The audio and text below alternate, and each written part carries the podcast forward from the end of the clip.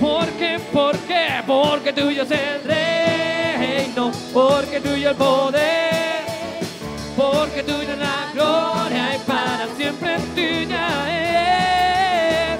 Porque tuyo es el reino, porque tuyo el poder, porque tuyo la gloria y para siempre tuya es. Señor, gracias por el privilegio de poder vivir por y para ti, de servirte, de darnos y poder, Señor, estar sirviendo, comprometidos, ofrendando, dándote a ti y colaborando con esta casa que tú nos has permitido estar. Queremos seguir dándote y dándote porque sabemos que todas las naciones te van a conocer. Y hoy te pido que sigas multiplicando, bendiciendo, sorprendiendo a tus hijos y que sigas dándole más allá de lo que pueden imaginar.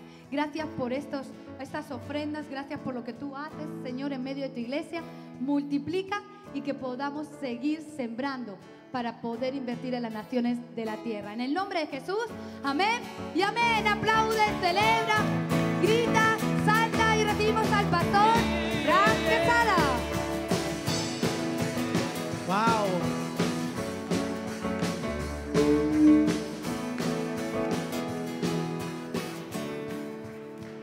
A ver, vamos a empezar desde el fondo hacia adelante. Vas a gritar qué motivos tienes para adorar a Dios hoy. ¿Vale? Pero grítalo fuerte, ¿eh? O sea, si no lo gritas, te saco fuera y haces el pino aquí, así que tú verás. Ok, Diego, Daniela, ¿qué motivos tenéis para adorar a Dios hoy? Grítalo. La familia. ¿Ves? Ese es el punto, la familia. Así que hoy vamos a adorar desde allí. Ricky, ¿qué motivos tienes para adorar a Dios? Agradecimiento, ¿por qué? ¿Pero qué te da? Su amor incondicional. Ahí, ahí, ahí, vamos, perfecto. Bien. ¿Qué más? Eh, Cristian, ¿por qué vamos a adorar a Dios hoy? ¿Qué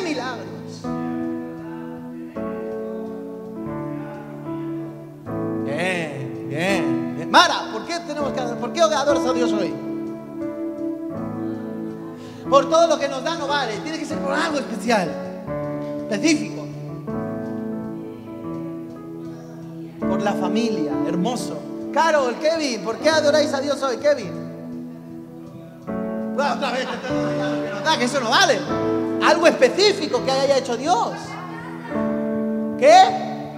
Grítalo fuerte. ¿Qué pasa con tu casa? Que ya tiene casa, Dios mío. Marta, ¿por qué adorar a Dios hoy?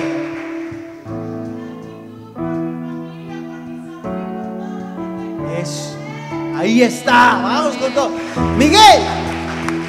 Miguel, ¿por qué adoramos a Dios? No te escucho. Grítalo fuerte. Nada, vamos que puedes. La familia, la calidad de vida que nos da, qué hermoso.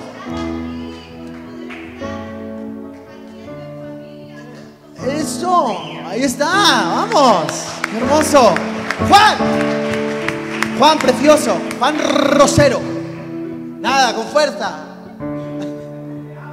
Porque le, wow, wow, porque le amo, wow, I like it. Antonia, ¿por qué?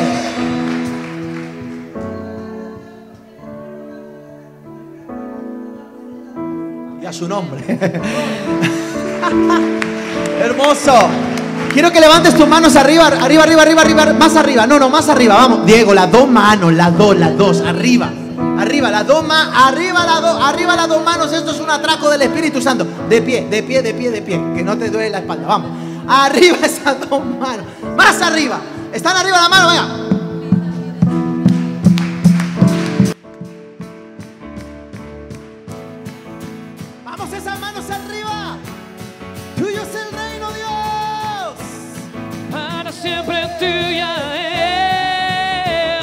Porque tuyo es el reino, porque tuyo el poder, porque tuya es la gloria y para siempre tuya es, porque tuyo es el reino, porque tuyo el poder, Vamos, vamos, vamos. porque tuya es la gloria y para siempre tuya es, Tuyo. porque tuyo es el reino,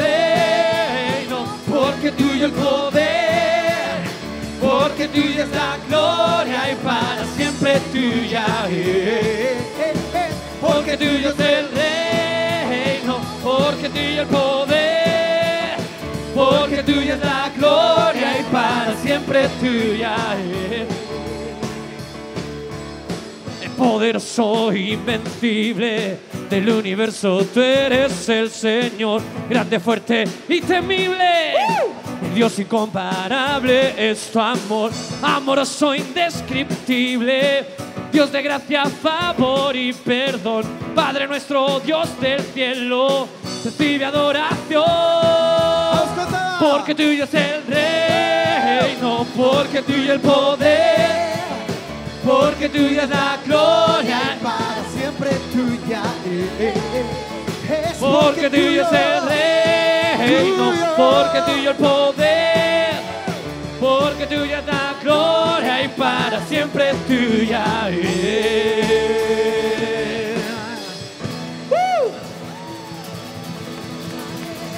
Te amamos, Jesús. Te honramos. Amén. Cinco segundos para sentarse y prestarme atención. Cuatro, tres, dos, uno. Uno y medio. Ay, ay, ay, ay. Cinco segundos. Atentos conmigo. Abogado. Cárcel. Sentencia. Un chico peruano que, Dios mío, do- dos mujeres subiendo una mesa con piedras. Una soltera. Que la unción. Ay, es verdad. Sí, tienes eh, la familia reclama. Padre, dales la unción de Gisela. y de Carol, y de Giselle, y de Jessica, y de, la pastora Esmeralda. y de- Ok, abogado, cárcel, sentencia, un muchacho peruano que en un conflicto de una, de una pelea entre bandas en España, Madrid, eh, fue para defender a uno de sus amigos, que lo estaban casi matando, y se mete en medio. Hay un problema serio porque alguien sale agredido y no recuerdo muy bien, pero era muy complicado. Creo que hasta hubo algún muerto en medio de todo eso. Y viene el peso de toda la ley sobre los que estaban implicados allí, este muchacho peruano. Así que tenía que ir a la cárcel. Después de varios años sale la sentencia, has visto que la justicia muchas veces no es tan rápida como esperamos. Y es interesante porque este muchacho conoce a Cristo en medio del proceso, su vida se sana y se transforma completamente y empieza a servir a Cristo. Y cuando empieza a servir a Cristo, empieza a servir a Cristo con todo y es una persona que, que se desarrolló con toda la fuerza. Y en medio de todo eso viene la sentencia judicial a la cárcel. Vas a tener que entrar a la cárcel para pagar por aquellas cosas que hiciste en el pasado. Pero yo ya cambié mi vida, ya fui transformado, fui renovado, tienes que pagar. Y yo nunca lo olvido porque esto, esto fue en los inicios de punto de encuentro. Y hoy el Espíritu Santo me revelaba, me, me- recordaba, esa es la palabra, los momentos más complejos y más difíciles, los momentos más, más eh, donde, donde más desafío presentaba para nuestras vidas. La herramienta que nosotros usamos siempre fue la adoración.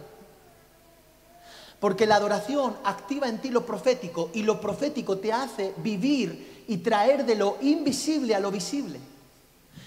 Y en este momento me acuerdo que estábamos en casa de mi mamá, la señora Fe, porque mi madre se llama Fe.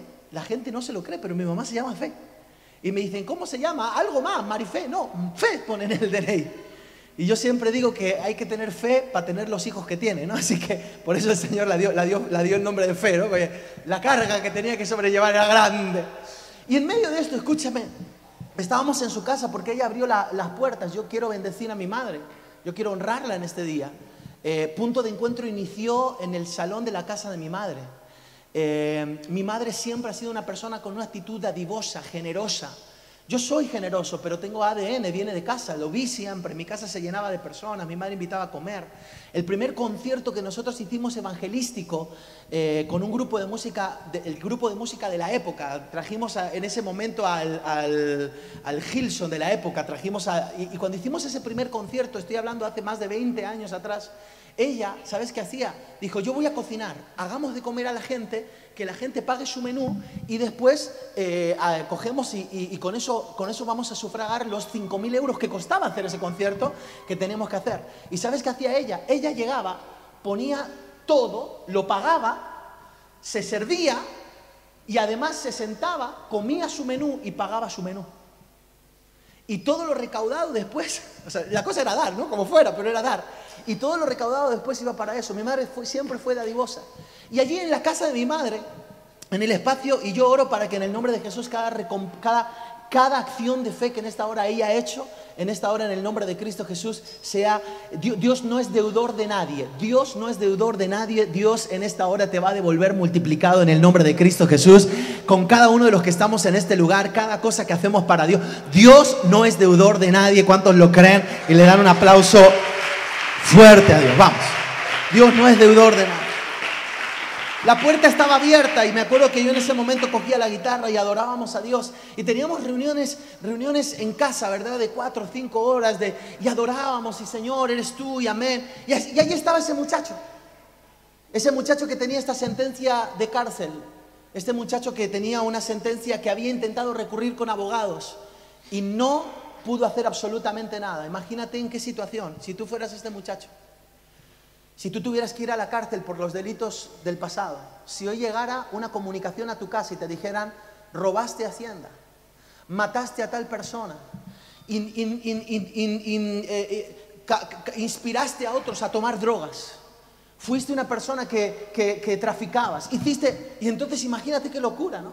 Si ahora llegara, bueno, a él le pasó. Y ese día él estaba tan triste, me lo había dicho, y en ese momento estábamos adorando a Dios.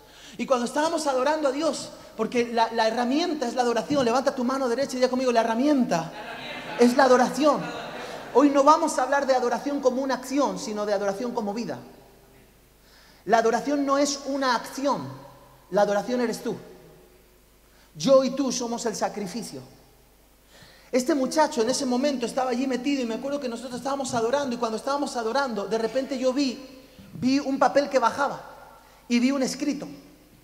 Y ese, ese, escrito estaba firmado por el Rey de Reyes. Y la palabra que ponía en el escrito, ¿sabes qué era? En el tiempo de adoración, la palabra que estaba escrita era indulto. En España no es un gran número de indultos que se dan y los indultos que se dan prácticamente casi todos son políticos. Ya están asignados, lo tiene que firmar el rey de España y lo tiene que firmar el presidente del gobierno. No estamos hablando de una cosa algo sencilla. En ese momento, cuando yo veo esa imagen, yo, lo profetizo. Porque no solo hemos sido diseñados para hablarle a Dios y conectar a Dios en medio de la adoración, nosotros proclamamos en el ambiente espiritual. Y yo profetizo en el nombre de Jesús, en este ambiente de adoración, que no vamos a salir igual que hemos entrado. Vamos a salir de este lugar llenos de su gloria, adoradores en espíritu y en verdad.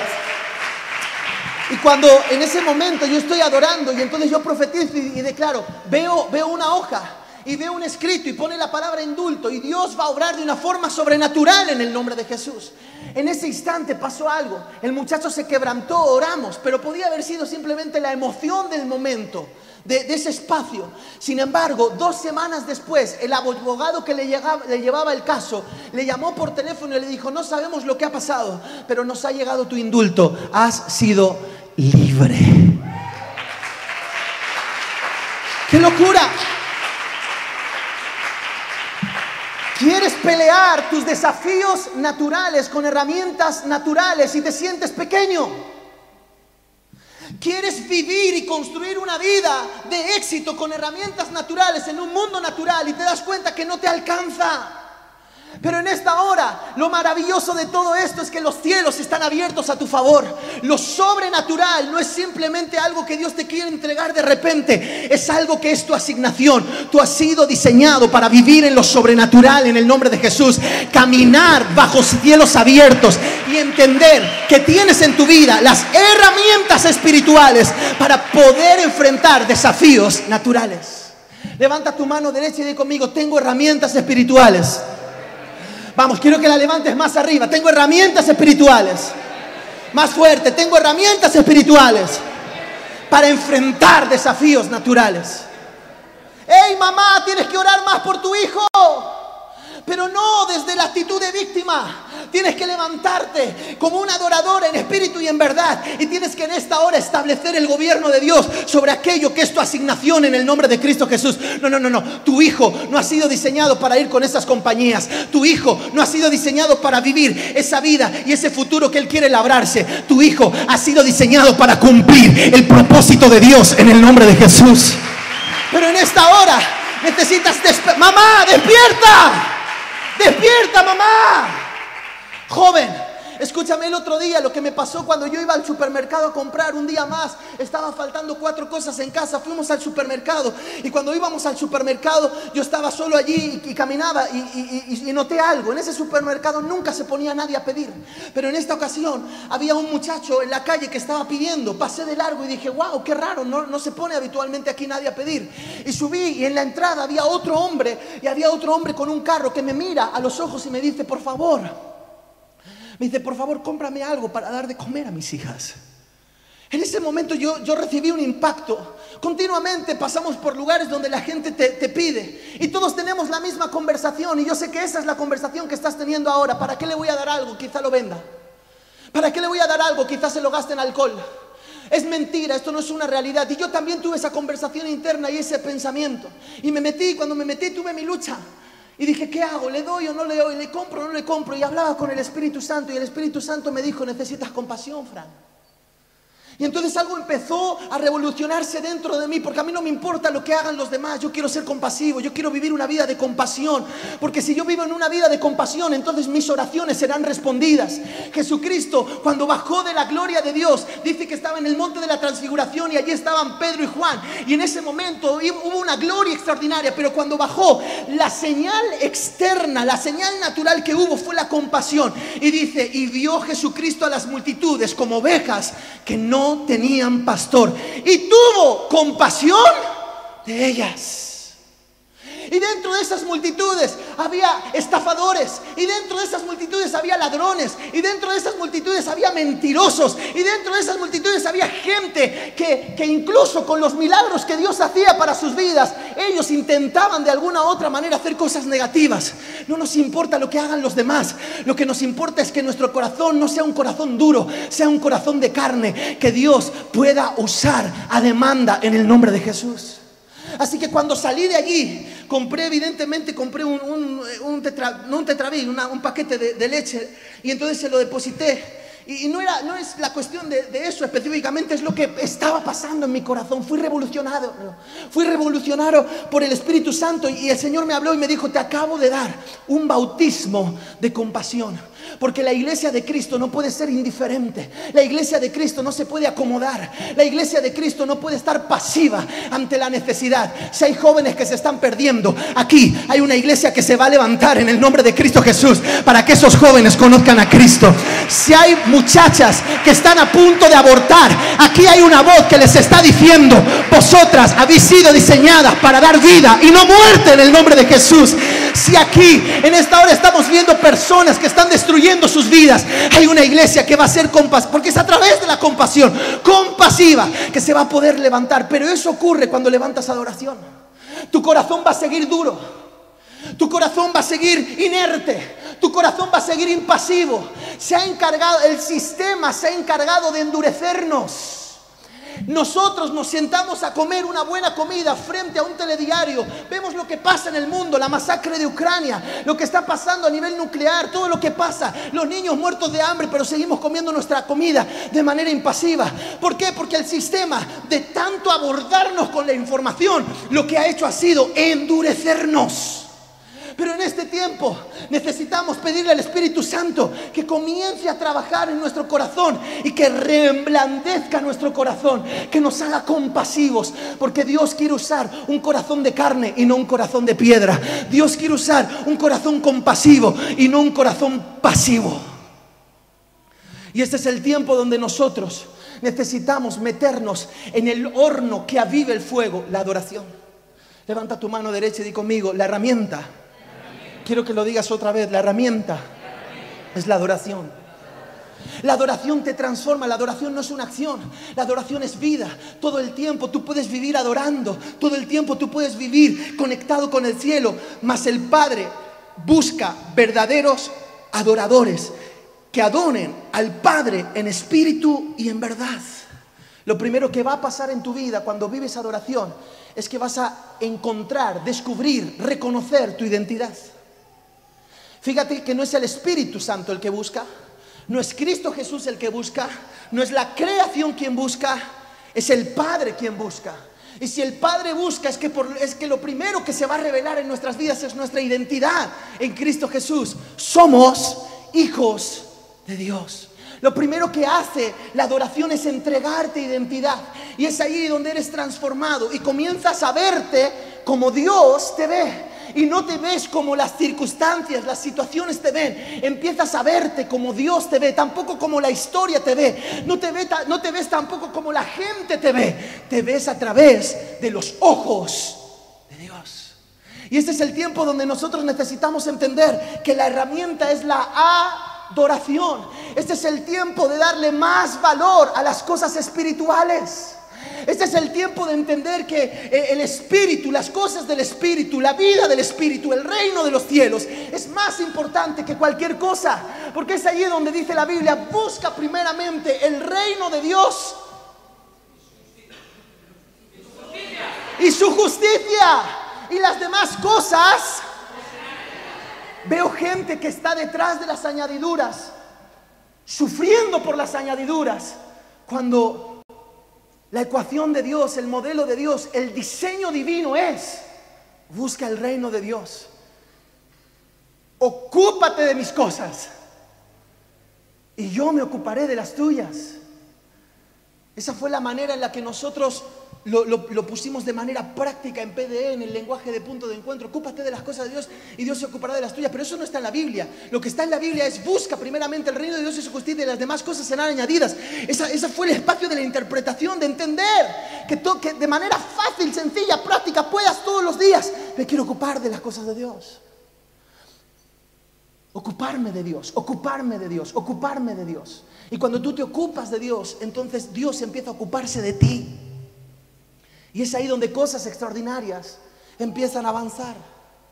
No hay revolución, no hay conquista, no va a haber sueño de Dios cumplido si no somos adoradores en espíritu y en verdad. El fundamento de que nosotros podamos ser una iglesia conforme al diseño divino es que nuestro corazón pueda rendirse a los pies de Cristo y que nos podamos convertir, ser transformados en adoradores, en espíritu y en verdad. La adoración es algo que vas a vivir y que te va a permitir ser sorprendido por Dios en maneras que ni siquiera imaginas. Yo iba con Fran ayer en el coche y entonces estábamos conversando y le contaba mi experiencia de lo que había vivido el viernes y le dije, Mira qué interesante, no estaba en mi cuarto con música de punto worship adorando. No, está, no, estaba, no, estaba la pastora Esmeralda Guindel predicando y me estaba dando el mensaje. yo, aleluya, predica, preach, preach, preach. No, no, no, no, no. Estaba mis cosas. Estaba pensando, uy, a ver qué me falta. Uy, creo que nos falta comprar galletas que los niños no tienen. Estaba en esa. Pero en medio de eso, como mi corazón está rendido, en ese momento, viene Dios te sorprende y viene y de repente te invade. ¿Pero por qué? Porque hay una actitud. Yo le decía a mi esposa, yo estoy todos los días Todos los días en este tiempo estoy buscando que el Espíritu Santo de Dios me hable. Yo quiero, no, no, lo, lo de ayer pasó, lo de ayer ya es maná que está podrido. El maná tiene, cada día caía y cada día tenías que comerlo. No, no vivas de historias pasadas, no vivas de lo que hiciste. Hicimos muchas cosas, muy buenas todas ellas, y tendrán su fruto, y Dios hará memoria. Pero estamos en un presente donde lo nuevo de Dios se va a manifestar en el nombre de Cristo Jesús, y esta iglesia va a vivir conforme a lo nuevo de Dios. Por eso estamos en esa novedad y buscando a Dios, entendiendo que es el Espíritu Santo el que quiere trabajar en nuestras vidas. Levanta tu mano derecha y di conmigo la herramienta. Es la adoración. Y en ese momento, cuando hablábamos de la herramienta es la adoración, entonces se me vino a la mente, ¿verdad? Toda la semana el Señor me traía piedras, piedras, piedras, piedras, piedras. Y hoy vamos a hablar de las piedras vivas. Y cuando yo pienso en piedras, debe ser porque, porque ha sido uno de los pasajes más especiales para mí. Dios hizo un milagro muy especial también con mi, con mi madre en el Monte Carmelo. Y allí en el Monte Carmelo, el, el- el profeta Elías hizo algo muy especial. Él construyó un altar. Y construyó un altar con 12 piedras. Dios le llamó que fueran 12 piedras. Los altares en ese momento no se construían con piedras pulidas. Qué interesante es esto. ¿Por qué? Porque no, no, no es, escúchame bien, lo que te hace ser un adorador no es la formación que tienes. Lo que te hace ser un adorador no es lo que has aprendido en el intelecto. Lo que te hace ser un adorador no es todo lo que tú tienes. Lo que te hace ser un adorador es rendirte como eres, tal cual eres, a la presencia de Dios. Y entonces allí se construía un altar. Y se- evidentemente he traído piedras en, miniatura, pero eh, eran, eran piedras más grandes. Eran, eran, eran monolitos, eran, eran piedras así grandes, o sea, grandes así, eran como dos, dos, tú, dos tú más o menos, o tres. Era una cosa loca. Y entonces allí se iban construyendo el altar, ¿verdad? Iban buscando la manera. Y fíjate qué interesante. Tengo que, tengo que mover la piedra porque si la pongo así no, no, no construye. Y a veces hay gente que es tan tozuda, tan tozuda, que a la hora de relacionarse con la gente va solo de una manera. Porque es así como me tengo que relacionar contigo. Y entonces son tan tozudos porque solo piensan que la, vida es de, de- la manera en la que ellos están construidos. Entonces a la hora de la hora vienen y, y- y quieren, quieren relación, porque hay que relacionarse con las demás piedras. No, primer secreto, no se construye un altar de manera individual. Ni se te ocurra pensar que puedes construir un altar de manera individual.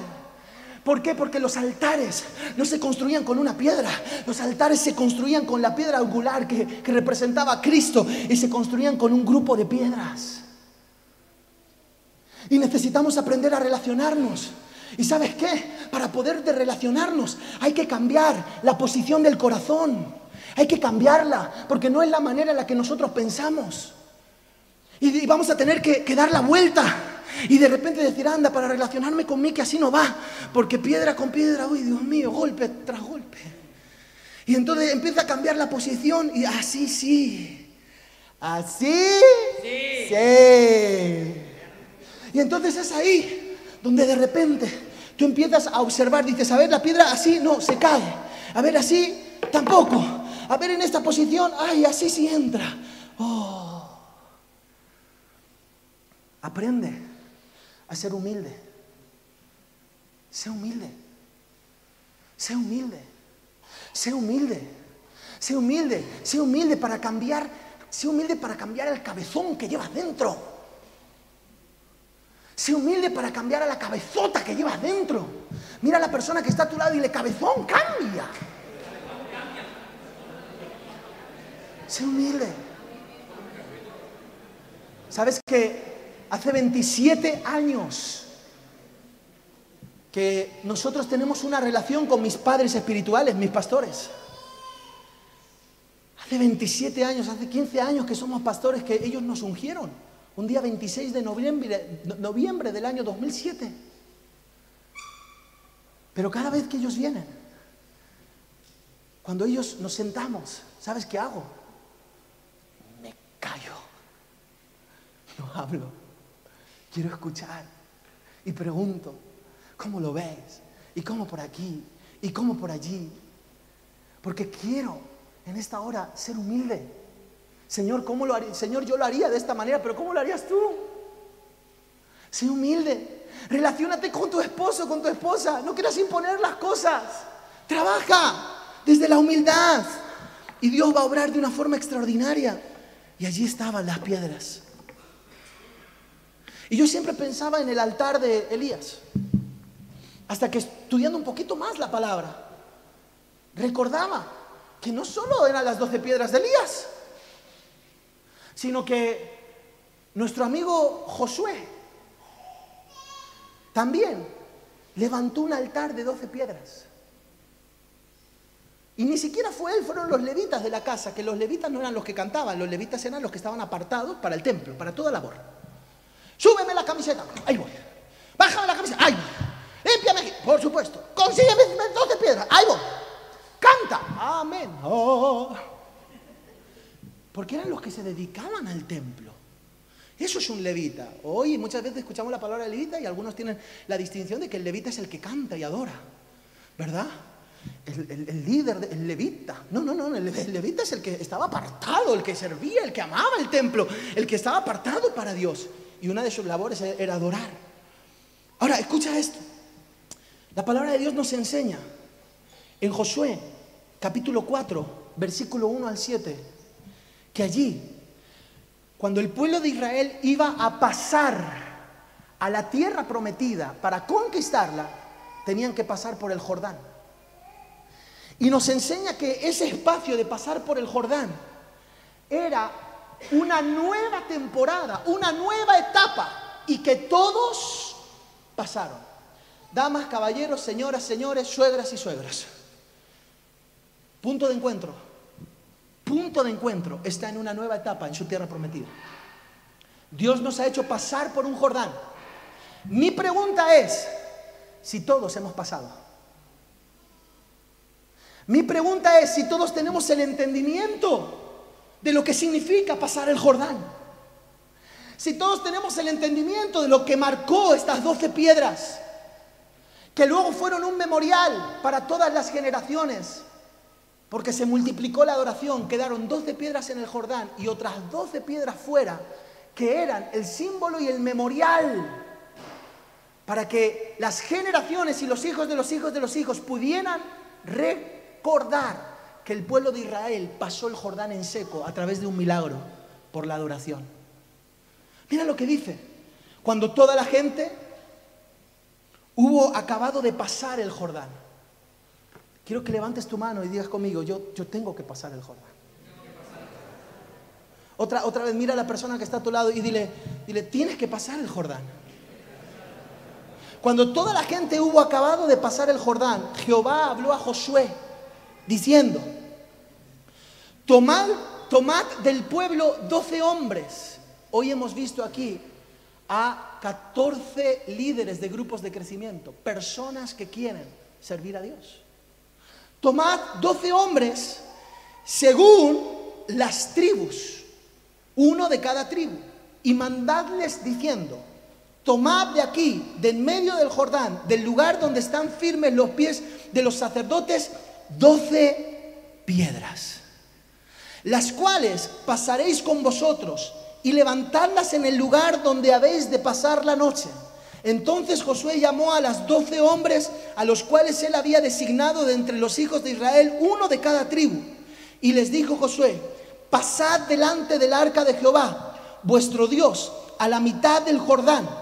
Y cada uno de vosotros tome una piedra sobre su hombro, conforme al número de las tribus de los hijos de Israel porque esto sea señal entre vosotros y cuando vuestros hijos preguntaren a sus padres mañana diciendo, ¿qué significan estas piedras? Les responderéis que las aguas del Jordán fueron divididas delante del arca del pacto de Jehová cuando ella pasó el Jordán. Las aguas del Jordán se dividieron y estas piedras servirán de monumento conmemorativo a los hijos de Israel para siempre.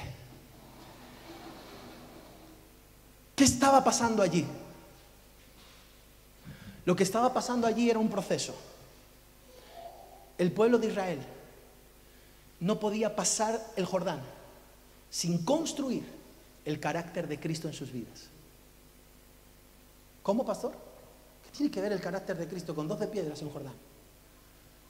Las 12 piedras eran piedras que cada una de ellas simbolizaban a los 12 hijos de quién?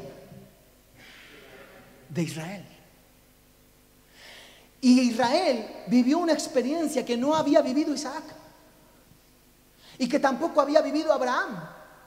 La experiencia que vivió Israel fue una experiencia gloriosa. Se subió a un monte y cuando sube a ese monte llamado Peniel, que significa cara a cara con Dios, dice la Biblia que él luchó con Dios. Y cuando luchó con Dios, Dios, él, él gritaba y decía, no te dejaré, no te soltaré hasta que no me bendigas. Y en ese momento Dios lo bendijo. Levanta tu mano arriba y di conmigo, Señor, bendíceme. Ahora, ¿qué le ¿cómo le bendijo? Con un coche nuevo. ¿Cómo le bendijo? Le bendijo con una casa extraordinaria. Le bendijo con un millón de euros en el banco. Le bendijo con una sanidad física. Le bendijo con que su familia se convirtiera a Cristo. No. ¿Sabes cuál fue la bendición de Dios? Creo que esto nos tiene que, hacer orar de una manera diferente. ¿Sabes cuál fue la bendición de Dios? La bendición de Dios fue cambiarle la identidad cambiarle el nombre, transformarle por dentro. No pienses que estás bendecido por lo que tienes. Somos bendecidos por quienes somos.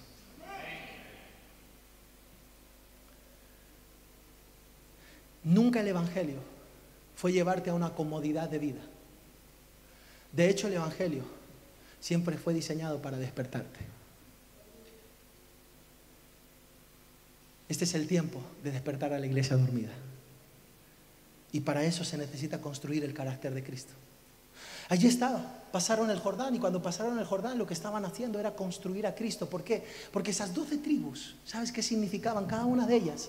Eran los elementos que de alguna u otra manera podemos eh, trabajar el carácter de Dios en nosotros.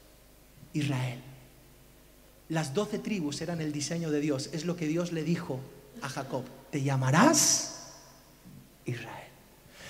Y esas doce piedras fueron continuamente, este, este, símbolo de las piedras fueron continuamente llevadas a los diferentes espacios.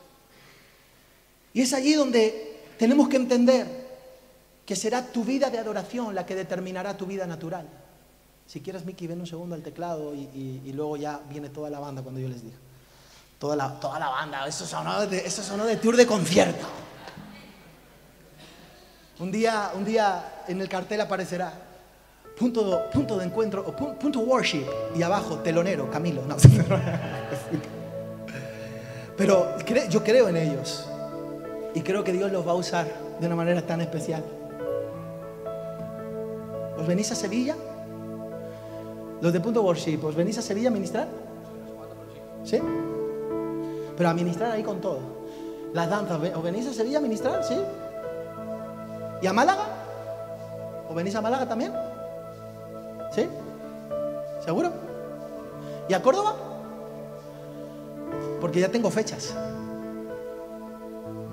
Ya tengo iglesias que nos reciben.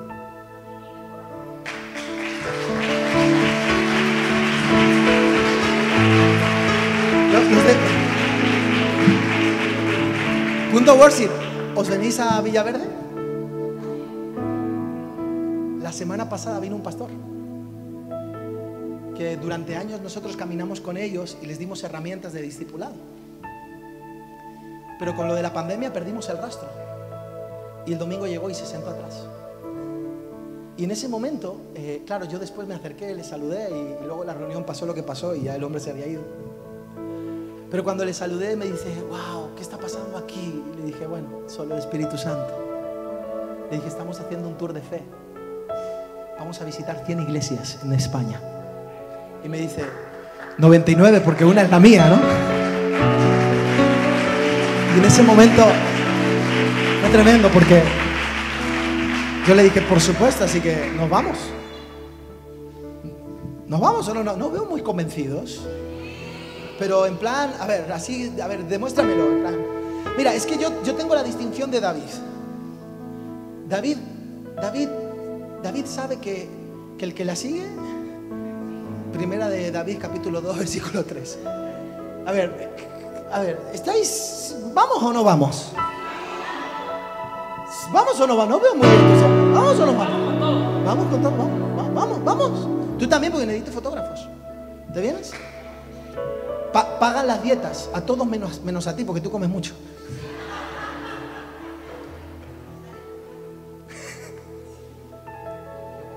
El ejército de Dios es un ejército de adoración. Dios nos asignó conquistar el centro de Madrid. Yo me lo estoy tomando en serio. ¿eh? De hecho, la semana que viene vamos a venir vestidos de militares.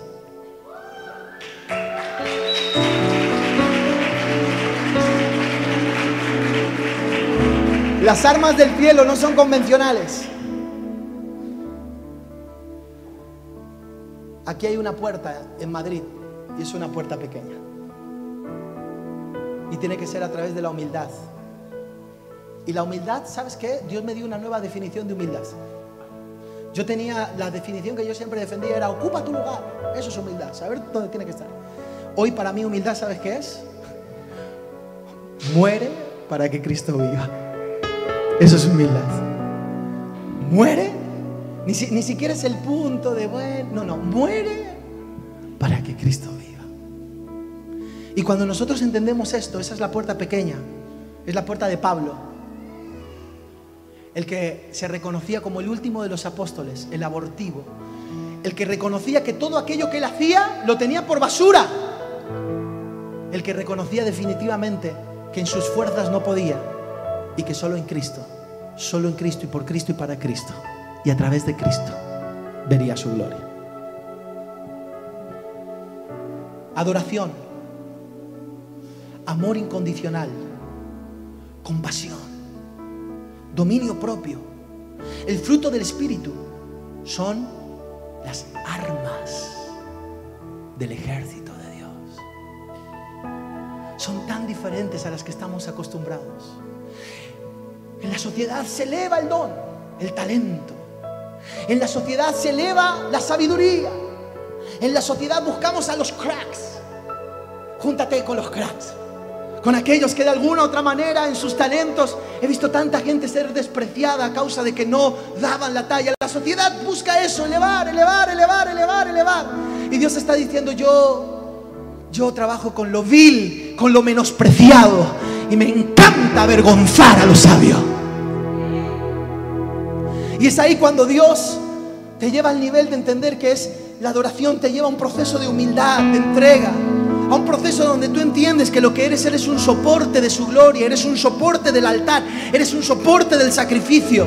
No, no, no, no, no, lo importante no eran las piedras, eran el medio. Y es ahí cuando tú entiendes que tú y yo simplemente somos un medio, somos un instrumento en las manos de Dios. Eleva, eleva, eleva, eleva, eleva tu entendimiento. Y pasa el Jordán. ¿Sabes lo que significa la palabra Jordán?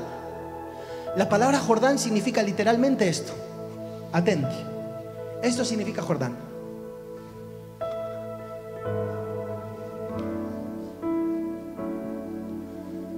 Ah, mira, mira, mira. Los de atrás me veíais perfectamente. ¿Estoy o no estoy? Pues ¿sabes qué es Jordán? Jordán es esto. El que desciende. Ya no me veis. Eso es Jordán, descender. Jordán es humillarse.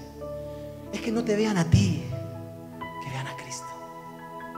Esa es mi oración. No lo he conseguido. ¿eh? Estoy, estoy en una pelea. Dios mío, es que Fran es orgulloso. Ay, Señor, me ha tocado vivir con uno. Este Fran es complicado, complejo. Dios mío, me ha tocado con Fran. Pero, pero te digo algo, yo en esta hora estoy comprometido en morir a mí mismo para que Cristo viva en el nombre de Jesús. Tu mayor pelea es contigo. Jacob no estaba peleando con el ángel. Jacob estaba peleando contra sí mismo, contra Jacob. Y ganó la batalla porque salió como Israel. Eso significa pasar el Jordán. Pasar el Jordán significa en este tiempo descender, humillarnos, morir a nosotros, ser humildes. Y tu pelea es todos los días. Ay, Dios mío, ¿por qué le dije eso a mi hijo? Perdóname, Señor. Ay, Señor, ¿y por qué? ¿Por qué quiero alimentar tanto la cosa, la cosa de la carne? Porque me gusta, hay cosas que me gustan. Y, me, y le alimento tanto la cosa de la carne. Perdóname, Señor. ¿Y, por qué? Y claro, me cuento historias, ¿no? Y pienso y digo, ay, sí, todo eso está bien, es parte de esto. No, no, no, no, no, no. Muere, muere, muere, muere, muere, muere a ti mismo, muere a ti mismo, muere a ti mismo. Las únicas victorias que duraron. Escucha, yo he tenido muchas victorias en mi vida, pero algunas han permanecido y otras han muerto. He tenido victorias que las saqué yo adelante, ¿eh? Pero esas victorias que saqué adelante, me he dado cuenta a lo largo de la vida y del tiempo que murieron, se fumaron. Hay personas que yo le prediqué de Cristo en mis fuerzas, que los pastoreé en mis fuerzas, que de alguna u otra manera lo hice con todo mi cariño, buena intención, ¿eh? Eh, no, no, no, no piensen más de mí, buena intención, lo hice en mis fuerzas. ¿Y sabes qué pasó? Que no hubo fruto. Pero aquellas cosas que hicimos del Espíritu, aquellas cosas que parecen locas, que no tienen sentido, como por ejemplo cuando salimos a la puerta del sol y dijimos vamos a tomar la cena del Señor y la puerta del sol vamos a adorar única exclusivamente. No evangelicemos, adoremos. En ese momento, Katy, levántate, Katy. He dicho que está soltera y sin compromiso. Señor, bendícela. Ella, ella, ella, mira qué tremendo. Ella, ella, ella es un fruto de la adoración. Eso no fue algo que yo conseguí. Eso no fue en mis fuerzas. Eso no fue porque, ay, pobrecito, te llamé mil veces y estuve a tu lado y sí, claro, vete, vete. Y cuando me aparto, la persona, ¡pum! se fue. ¿Por qué? Porque lo hice en tus fuerzas. Y sí, lo que tú quieras, ¿eh? Lo que quieras. ¿Te gusta el sushi? Sushi comemos el próximo día. ¿Qué más quieres? Lo que quieras, ¿eh? No, no tienes zapatillas, se las compro. Y está bien, no pasa nada. Súper, pero como quieras fundamentar tu pastoreo en eso, fundiste. Porque va a haber un día donde no puedes comprar sushi. Y va a haber un día donde no puedes comprar las zapatillas. Y va a haber un día donde ni siquiera tengas la fuerza para poder pastorearlo. Porque a lo mejor hay una pandemia y estás intentando sacar adelante tu propia vida. Pero lo que es del Espíritu permanece. Porque ni siquiera eres tú su pastor. Sino que otro los pastoreará. El Espíritu Santo es su pastor.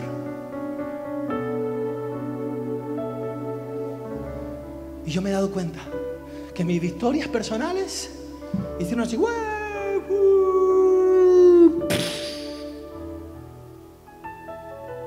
Pero las victorias del Espíritu. Por eso cada vez, cada vez soy más consciente de que es a través de Él y por Él. Pasa el Jordán. Desciende, humíllate, pasa el Jordán. Pero no solo pases el Jordán, ahí el texto nos da la pauta. ¿Sabes lo que hace después? Después lo que hace es que dice la Biblia que, que las rodillas de los, de los levitas, las rodillas de los levitas, ¿sabes dónde estaban? Es- En medio del mar. Ahora, yo quiero que te lo imagines por unos instantes, por Dios.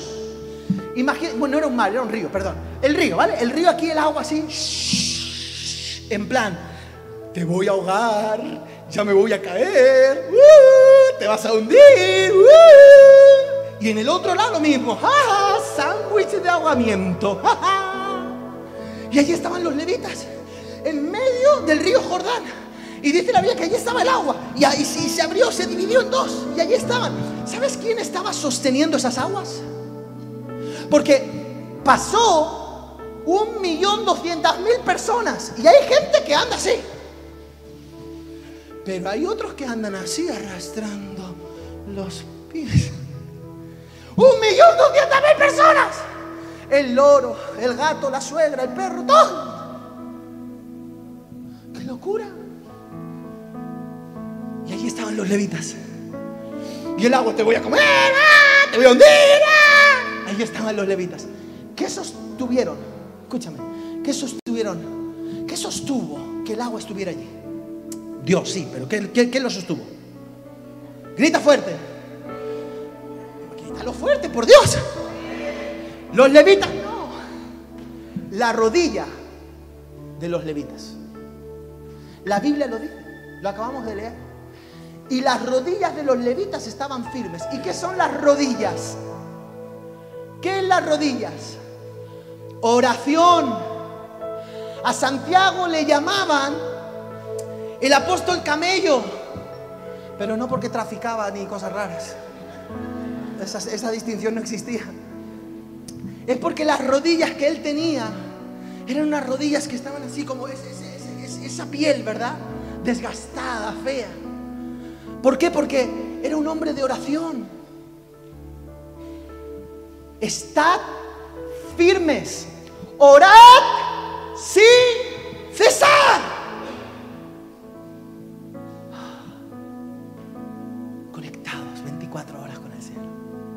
Allí, en ese momento, las rodillas, dice, estaban firmes las rodillas. Y de ese lugar sacaron las piedras. Porque necesitas, ya, ya, ya lo dije, dije, ya lo dije, la siguiente. Oración firme y activa. Pasa el Jordán. Vive una oración firme y activa. ¿Cuántos quieren pasar a la tierra prometida? Donde fluye leche y. Donde nos vamos a comer a los gigantes como pan. Donde vamos en el nombre de Jesús a conquistar el territorio para Dios. Donde Cristo va a ser exaltado. ¿Cuántos, cuántos quieren la tierra prometida? Pasa el Jordán. Vive una oración firme y activa. Tres. Haz memoriales generacionales. En otras palabras, ellos dijeron, tenemos que tener piedras, pero estas piedras tienen que estar en todas las generaciones. Hasta el día de hoy siguen las piedras allí. ¿Por qué? Porque las generaciones lo tienen que ver. Tengas hijos o no tengas hijos, por Dios, ten una mentalidad generacional. Tengas hijos o no tengas hijos, ten una mentalidad generacional. ¿Qué significa esto? Que estos niños que estás viendo aquí, que los niños que serán los hijos, los hijos de los hijos de los hijos de los hijos, de los, tenemos que pensar en ellos, en todo lo que hacemos. Y como jóvenes vosotros tenéis, a ver los jóvenes, que se pongan de pie los jóvenes.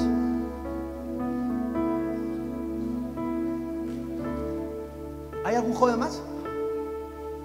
Que se pongan de pie los jóvenes, allí. Alex, David te está viendo, mi hijo. Mi hijo te está mirando. El hijo de Fran te está mirando todo el tiempo. ¿Y sabes qué ve? Ve cómo te desarrollas, cómo contestas, cómo hablas, qué haces. Incluso los niños disciernen en lo oculto y te están mirando. Te están viendo, Kevin. Han visto todo el proceso. Y ayer cuando les dijimos, tienen casa, los niños decían, ¡ah, ya tienen casa! ¡Qué bien! Vamos a ir allí a jugar a los Pokémon. ¡eh!". Te están viendo, mis hijos te están viendo. Los hijos de estos muchachos, lo, porque será plural. Muchos. Equipo de fútbol. Te están viendo, Anthony. Te están viendo, Dani. Nayara te está mirando, Miguel. David te está viendo. A ti también, Anabel, te está viendo Nayara. ¿Y qué estoy queriendo decir con esto? Ay, Dios mío, el pastor me está metiendo presión. ¡No! Conciencia. No voy a poder caer. No voy a poder tropezar. ¡No! Yo he tropezado muchas veces. Pero ¿sabes qué hice cada vez que me tropecé? Fui humilde para levantarme. Reaccioné rápido.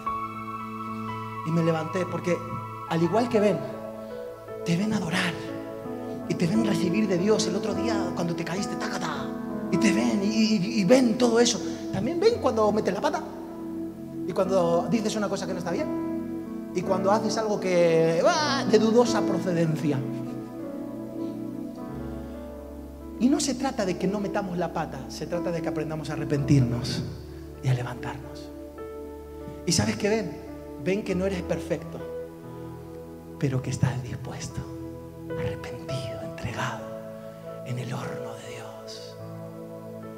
Juan te está mirando por detrás porque sus hijos también te están viendo. Y María Magdalena, mm, ella ni siquiera te ve, ora, Padre. ¿Veis el punto? Todos tenemos una responsabilidad generacional. Todos. Todos. Tenemos que ser de inspiración conforme al diseño divino. Que cuando nos miren digan, ¿sabes qué? Yo lo que hice como joven en la vida, lo que hice fue dejar un rastro que ni siquiera era el mío, era el de Cristo.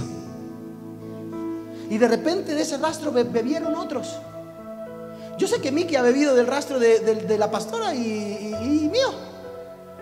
Y de su madre y de tantas personas. Y ahora otros están bebiendo de su rastro. Y mis hijos te están mirando.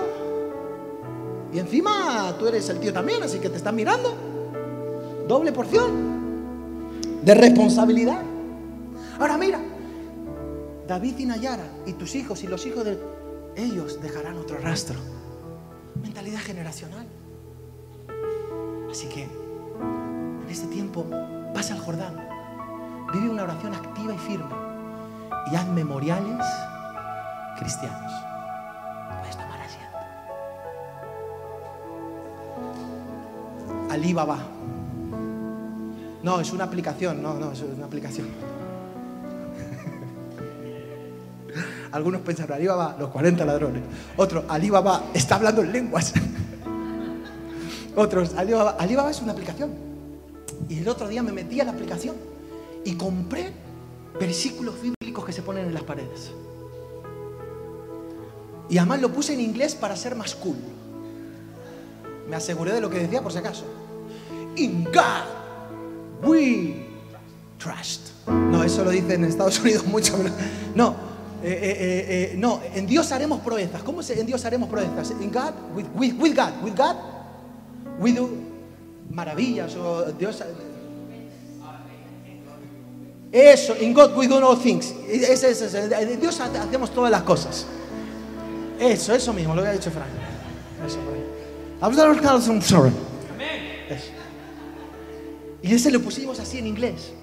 Y luego pusimos otro, otro en, en, eh, the, the love, not failure. failure.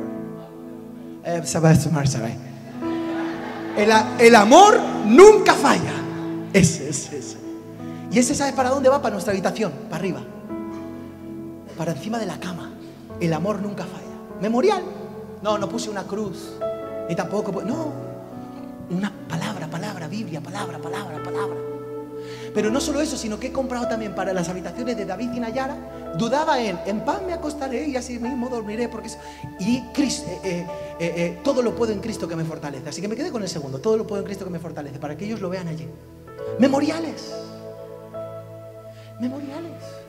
Escucha, ¿sabes cuánto me costó todo eso? La exigente y grandiosa cifra de 19 euros. Alibaba y los 40 ladrones.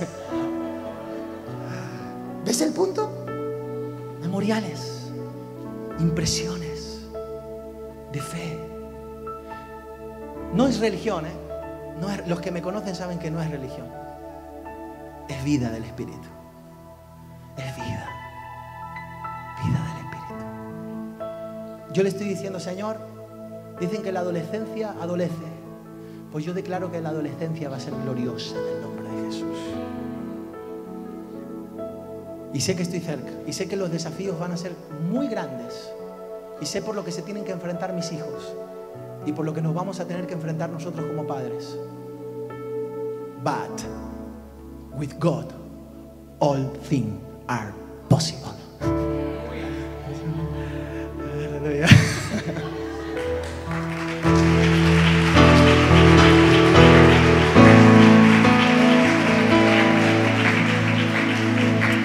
Y allí, ¿sabes quién estaba? Estaba el arca, di conmigo el arca. ¿Quién estaba? La presencia presente. ¿Tú qué haces? ¿Vives la presencia presente o eres de la presencia de domingos? ¿Eres la presencia presente en los devocionales de las siete y media y a las ocho te desconectas de la presencia? Porque mi presencia es presencia de siete y media. ¿O eres de presencia presente? Que está todo el tiempo contigo. Que incluso cuando piensas mal hasta te ruborizas. Porque sabes que Él está ahí. Dices, "Shh, perdón. Presencia presente. ¿Sabes qué significa la presencia presente? La presencia presente significa en este tiempo que nosotros tenemos a Dios conectados 24 horas. No lo he conseguido, ¿eh? pero lo quiero. Quiero presencia presente. Dice que el pueblo de Israel no se movía a ningún lugar si no estaba Él. ¿El qué? No se movía a ningún lugar si no estaba qué? El arca. Presencia presente. El otro día incluso una persona en una noche de avivamiento, ¿se entiende, no? O te, doy explicaciones. ¿Se entiende?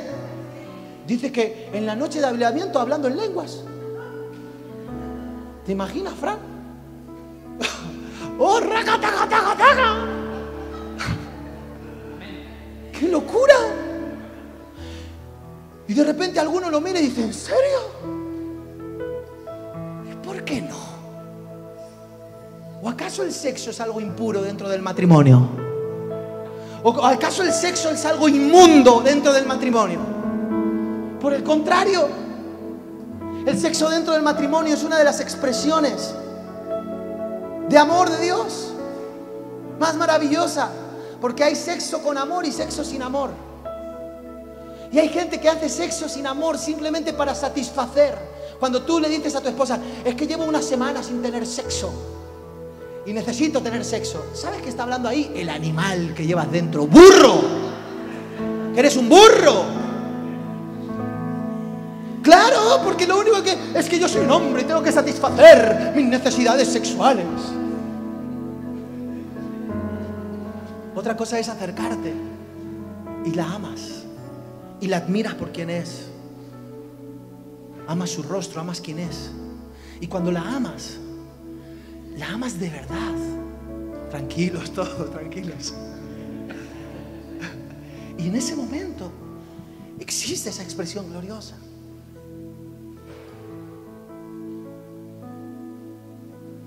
Sexo sin amor es satisfacer las necesidades animales.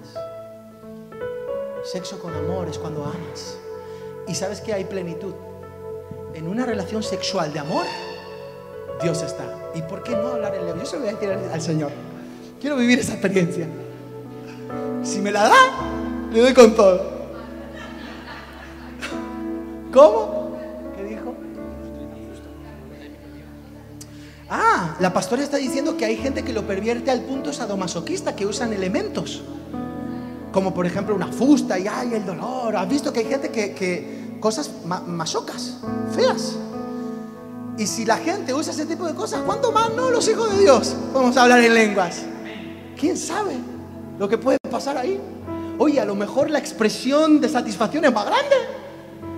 Mm, bueno, Dios sabe. Hay que probar, dice Miki. Quiero que veamos el, entendimiento. Que haya reflexión en esto, el entendimiento poderoso. Pónmela allí, saca, ponme, ponme- ponme las, las 12 tribus, el significado, sácale una foto, corre, todo lo que tenga móvil, sácale una foto.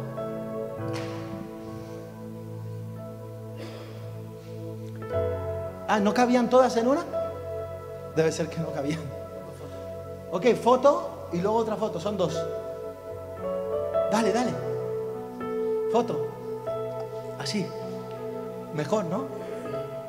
Dale, foto, foto. ¿Ya la tenéis? ¿Podemos pasar? Ah, ya la han pasado. Foto, foto.